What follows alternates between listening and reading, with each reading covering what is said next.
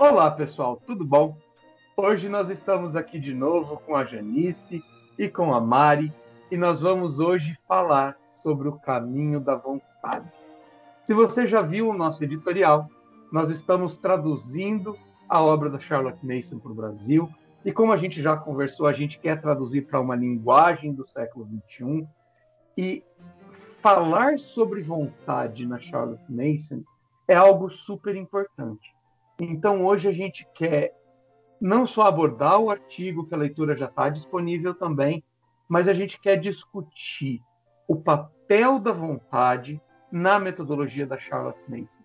Então, a, a primeira pergunta que eu já queria deixar é que é, a Charlotte ela cria um reino que vem falando sobre a alma humana e ela fala do papel da vontade nisso tudo.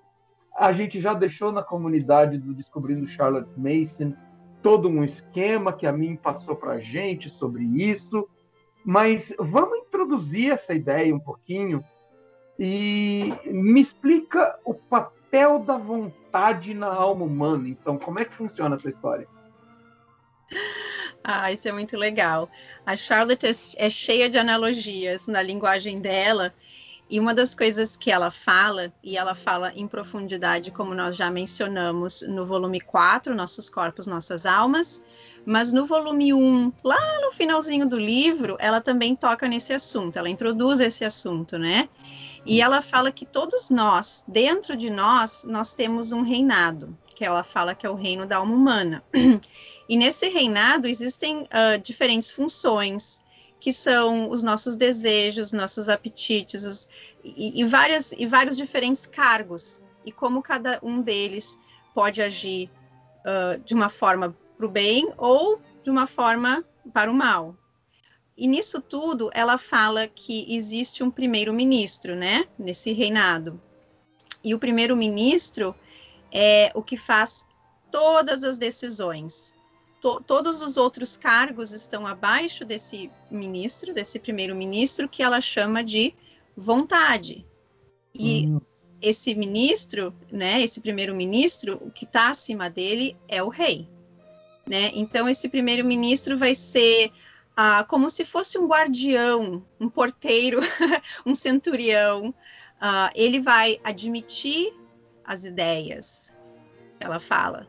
Né? Então, assim, de uma forma sucinta, ela traz essa esse reinado que todos nós, seres humanos, desde que começamos a existir, todos nós temos é, o reino da alma humana dentro de nós. Uhum.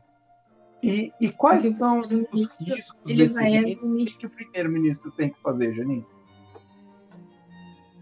Sim.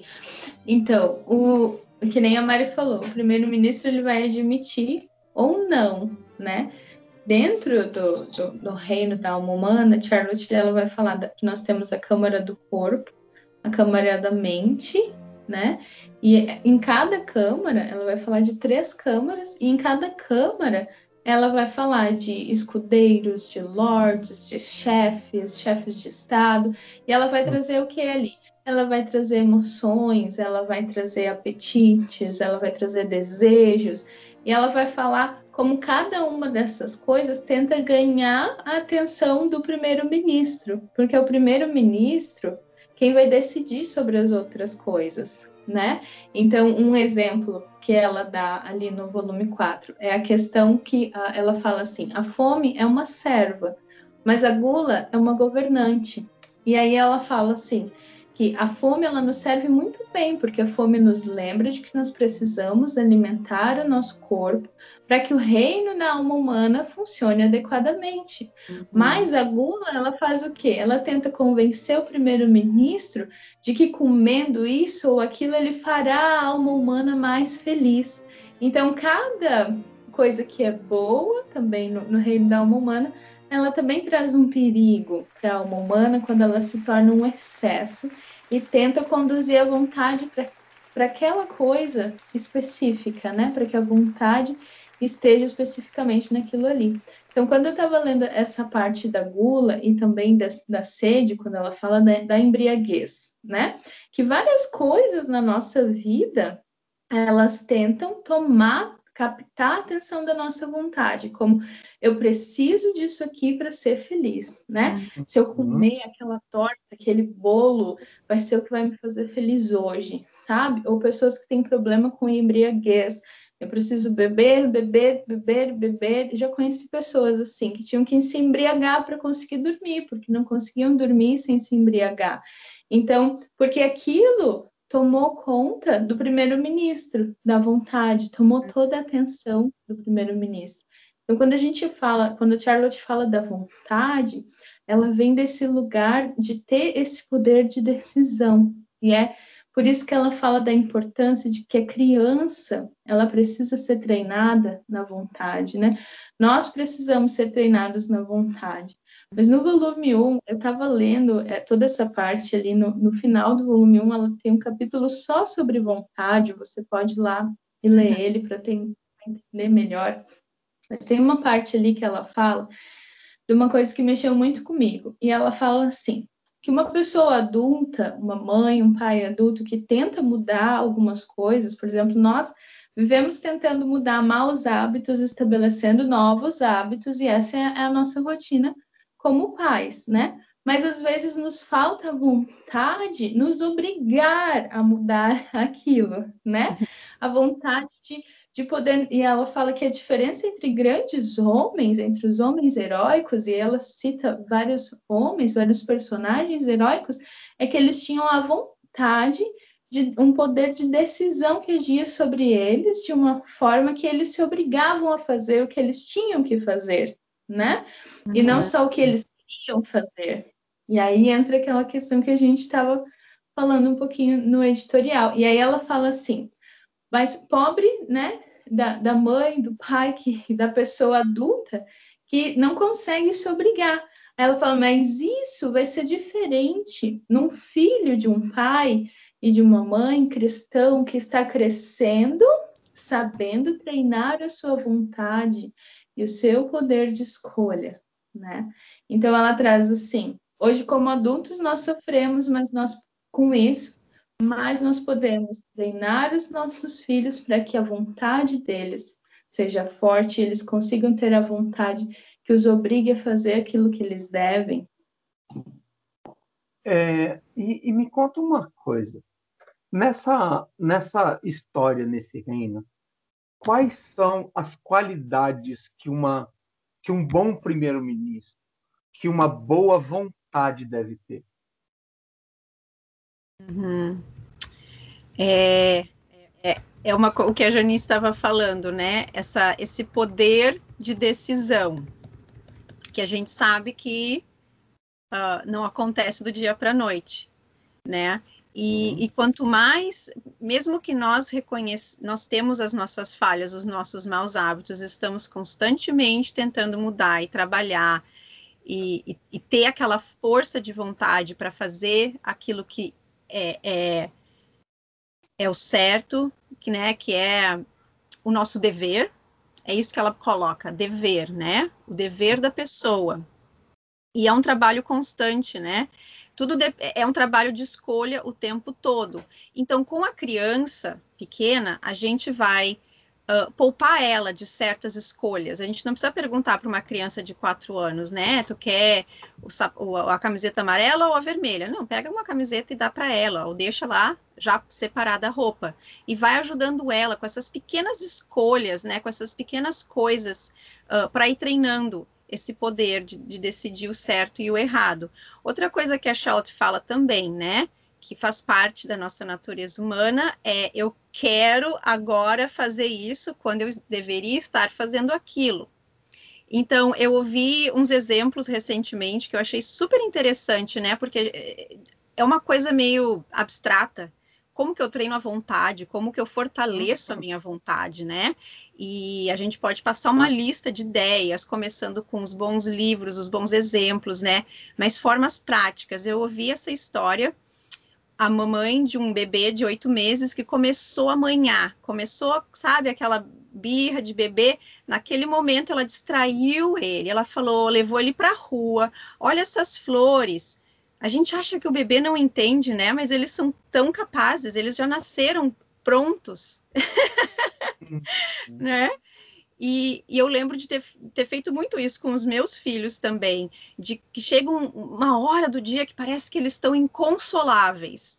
E naquele momento a gente ia para a rua, dar uma caminhada, distrair, tirar da mente aquela, aquela formação daquela birra, daquela manha. E olha como isso vai servir eles quando eles forem mais velhos. Deles Uh, a gente está ajudando eles a ganhar o autocontrole. E o autocontrole só vai vir quando eles tiverem um autoconhecimento. Então, eles precisam entender, para treinar essa vontade, que eles têm dentro deles esses desejos, esses apetites, que são bons servos, mas péssimos mestres, né? Que uhum. nos tomam conta, que fazem a nossa vontade ir para lá e para cá então, assim, é, pequenas coisas do nosso cotidiano, uh, desde da infância, né, da primeira infância, que vão ajudando os nossos filhos a se conhecerem, a entenderem. E a Charlotte fala muito também que quando a criança está tendo é, dificuldade de escolher, de, fa de fazer a escolha certa, né, de usar a sua vontade e fortalecer a sua vontade, a gente, antes que ela tenta evitar dela entrar num conflito, né, de jogar aquele, aquela birra, de fazer aquela choradeira, o nosso trabalho é imediatamente tentar mudar a linha de pensamento dela, uhum. oferecer uma distração para ela descansar aquele, aquela uh, vontade, para né, impedir a vontade fraca, aquele eu quero, e ela descansar e voltar revigorada, Uau. fazer aquilo que ela deve, que é o uhum. dever dela, né? Então é, é uma Sim. coisa constante, um pouco abstrata. Confesso que às vezes a gente está no meio do dia a dia com criança pequena, né, Janice? Às vezes não dá para parar uh, e pensar. E daqui a pouco a criança já entrou num berreiro porque ela quer aquilo naquele momento, né? E, e é uma coisa que a gente vê muito isso em pessoas adultas, que elas não têm uh, poder de vontade, né? Uhum. E um exemplo que a Charlotte dá no, no, no, volume 1 também é justamente esse, né?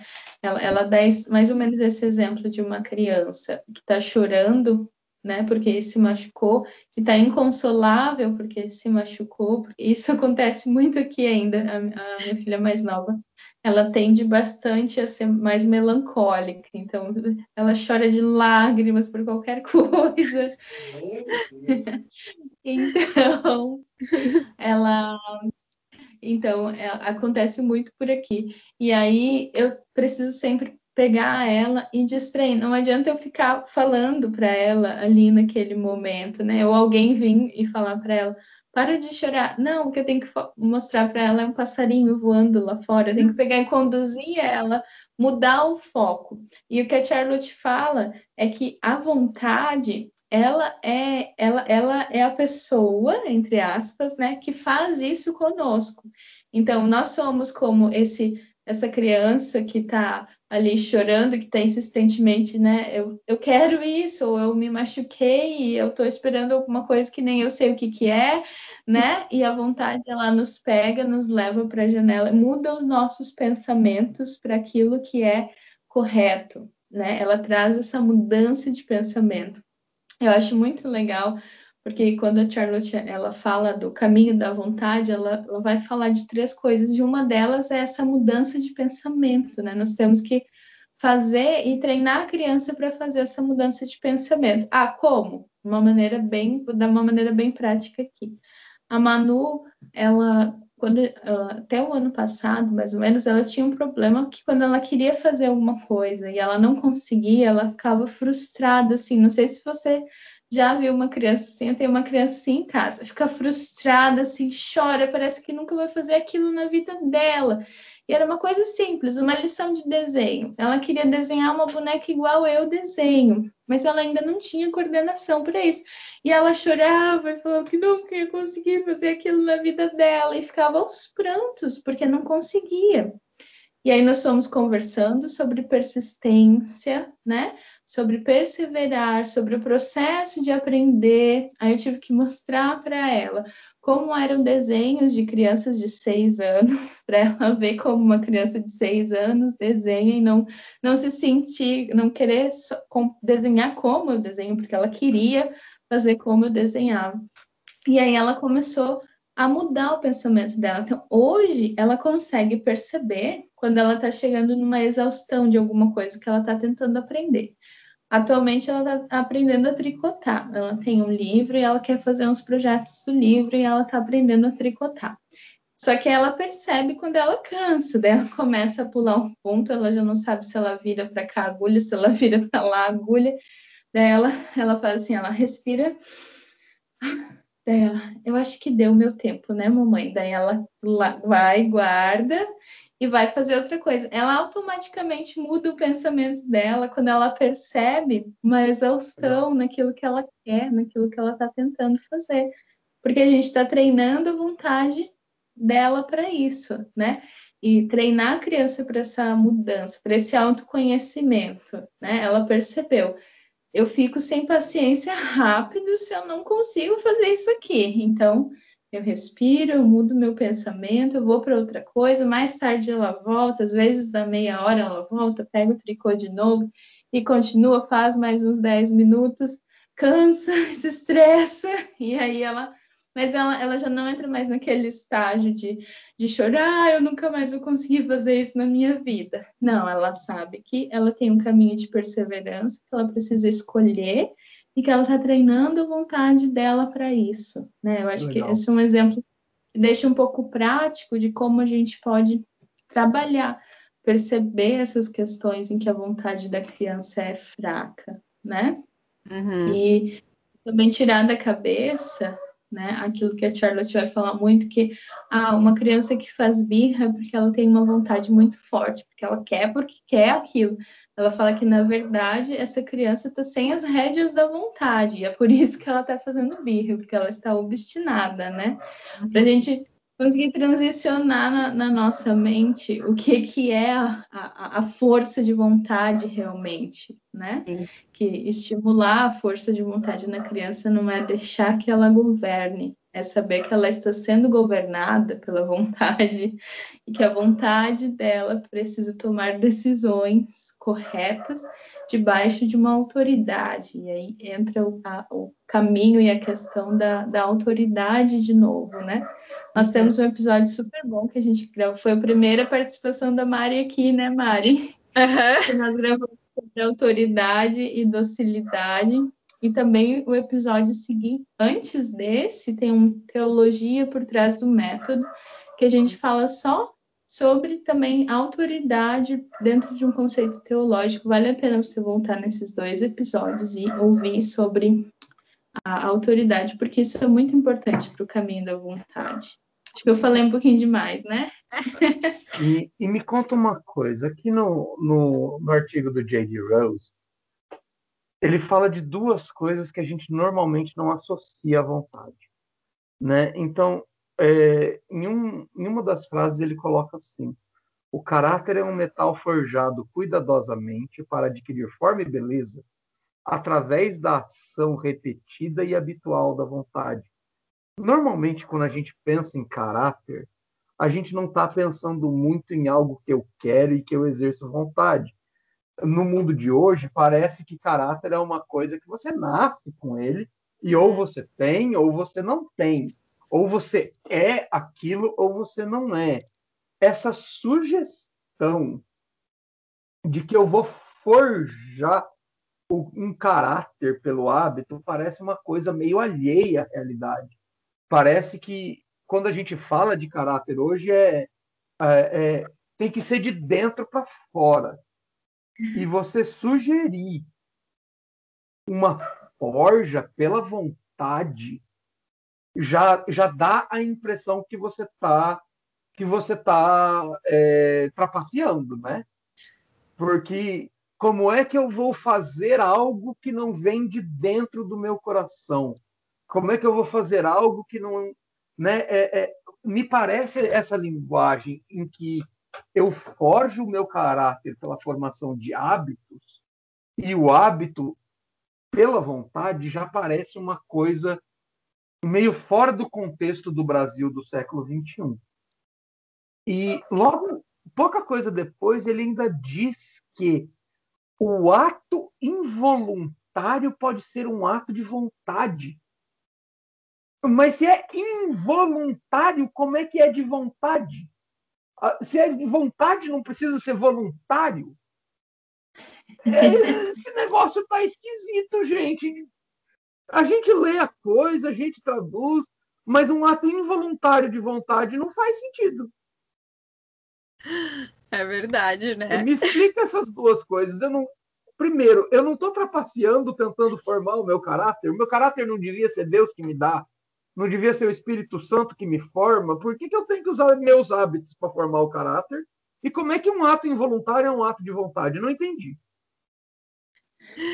Eu acho que a gente tem que repetir aquela frase que acho que a Janice trouxe em algum, acho que em mais de um episódio, né? Que a gente planta um ato e colhe um hábito. Eu vou, eu vou errar.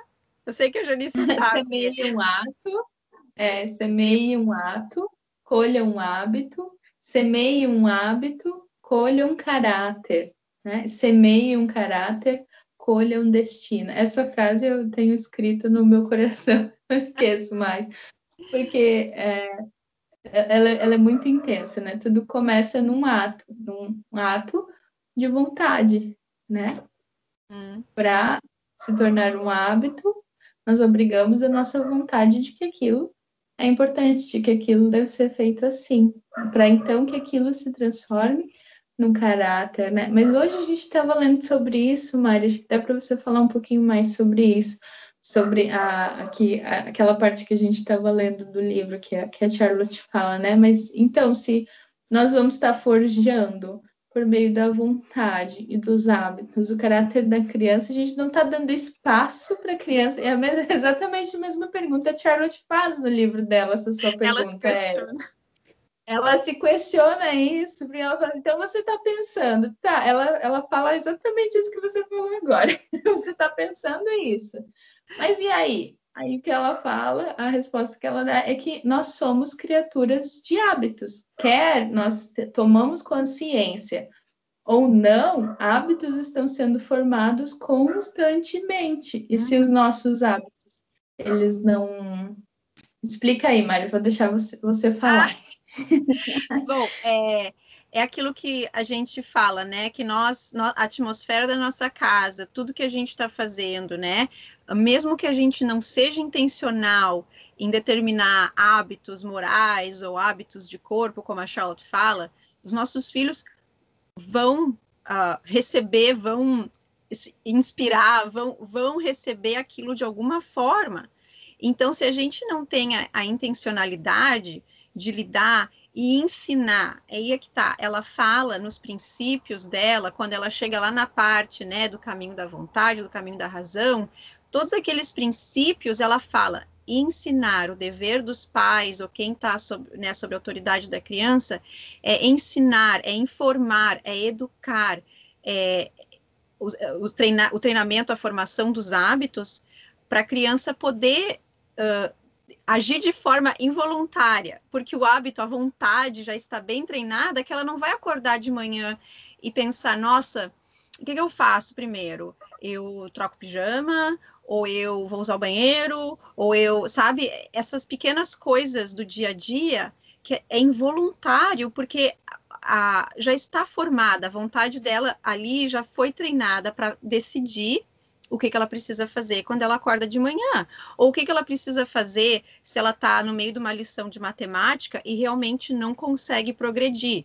Se é uma criança de vontade fraca, ela vai chorar, ela vai armar um barraco, ela, ela, ela não vai saber o que fazer, porque ela não tem, ela não recebeu é, essa informação de que se ela não entende aquilo que está na pergunta, ela pare chama o professor, a mãe, né? Então nós precisamos ensinar, educar a criança nessa formação da vontade dela, né? nesse entendimento de que nós somos as nossas vontades, nós somos o produto daquilo que a gente está escolhendo dia e noite. Então, voltando para aquilo que a Janice falou, é, desse forjar, né, do que a Charlotte fala, mas a gente não vai estar, tá, sei lá, manipulando, a gente vai estar tá ensinando, a gente vai estar tá instruindo a criança para ela não ficar à mercê dela mesma, né? É, eu até usei um exemplo, né, da questão de um eixo, né? Ela precisa de ter esse eixo para ela poder ir no, no, no, trilho, né, no caminho.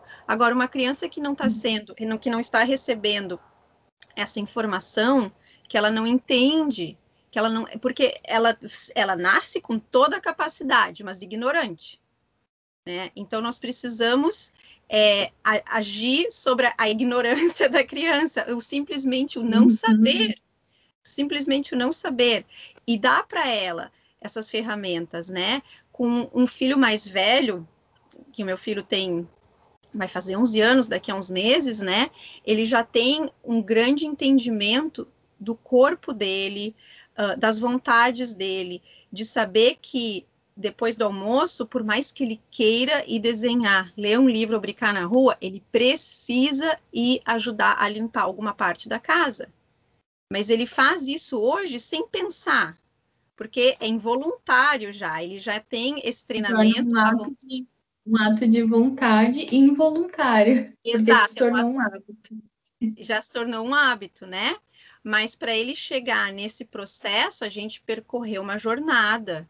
E eu precisei ser diligente no meu trabalho também, na minha, na minha vontade, porque seria mais fácil, ah, tadinho, hoje eu, eu preciso ir fazer essa coisa, hoje eu preciso sentar e ler o meu livro, dar Charlotte com o meu café, se ele não quiser limpar o banheiro. Não, né? A gente não pode fazer aquele, aquela autoridade arbitrária, né? E volta para aquela questão da autoridade arbitrária a nossa autoridade na, na questão da, do fortalecimento da vontade dos nossos filhos é muito importante, porque aí fica aquela criança sem uh, que vai para qualquer lado, o vento sopra para a direita, ele vai para a direita, o vento sopra para a esquerda, ele vai para a esquerda, ele não tem esse eixo, né? Essa, eu imagino assim a vontade como esse eixo que tudo vai girar ao redor, né? Para a gente redor. poder né?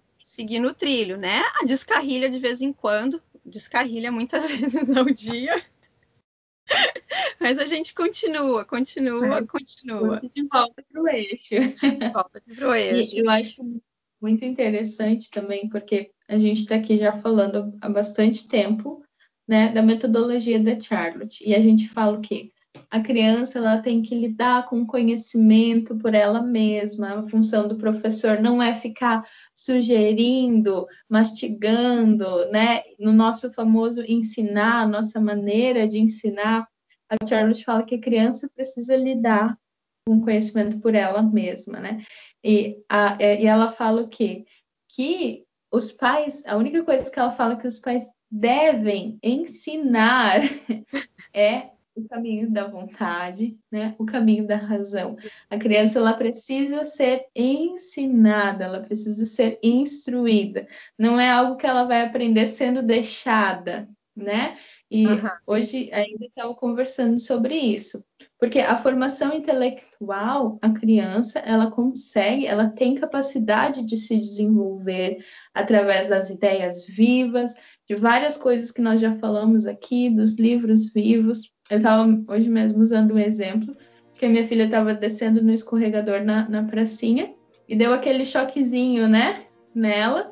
E aí ela veio correndo. Mamãe, você sabe por que às vezes dá esse choque quando a gente escorrega? E aí ela começou a me explicar sobre a carga elétrica, sobre os átomos positivos que é, tá, tinham ali, que por conta disso às vezes arrepiava os cabelos.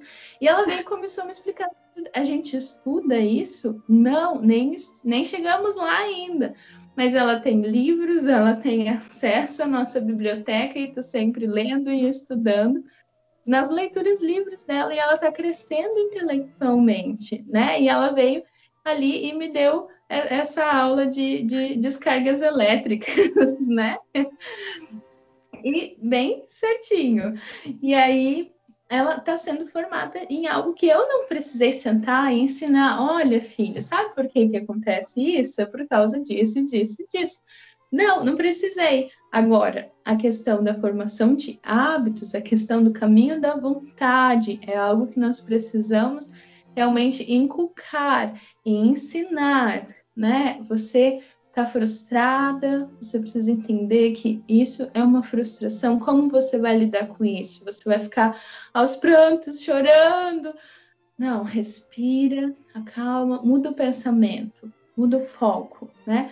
Vamos para outra coisa, descansa, ou vamos fazer alguma coisa divertida, né? Saber reconhecer isso e saber ensinar a criança esse caminho. Então, é uma das únicas coisas que a Charlotte fala que os pais devem ensinar. É obrigação dos pais ensinar isso às crianças. Hum. Legal. Me lembra de um, de um texto bíblico que fala sobre nós termos o tesouro do qual nós tiramos coisas novas e coisas antigas. Né? É, a impressão que dá de, do que vocês estão expondo é que muito menos do que se imagina nos dias de hoje, em que aquilo que é instintivo, aquilo que é natural, hum. parece ser o mais puro, o mais correto e o mais íntegro. A nossa integridade tem muito mais a ver com o que é que, pela nossa vontade, nós fizemos de depósito ao longo da vida para que seja o nosso caráter e domine os, os nossos hábitos, as nossas reações, mesmo que involuntariamente. Então, isso já é uma das inversões é, do tempo da Charlotte para o nosso.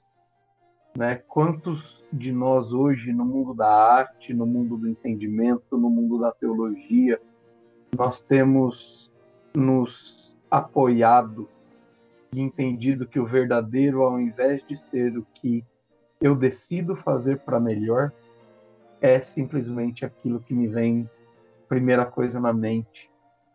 O quanto as artes têm feito isso de ah, então se eu fechar o olho e eu riscar alguma coisa, isso é a minha expressão mais pura do eu artístico. Uhum.